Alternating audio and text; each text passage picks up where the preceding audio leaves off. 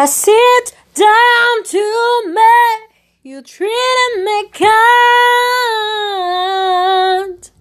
So we destiny. And I know that you did. And I'll be eternally grateful. Hold them them so close to me.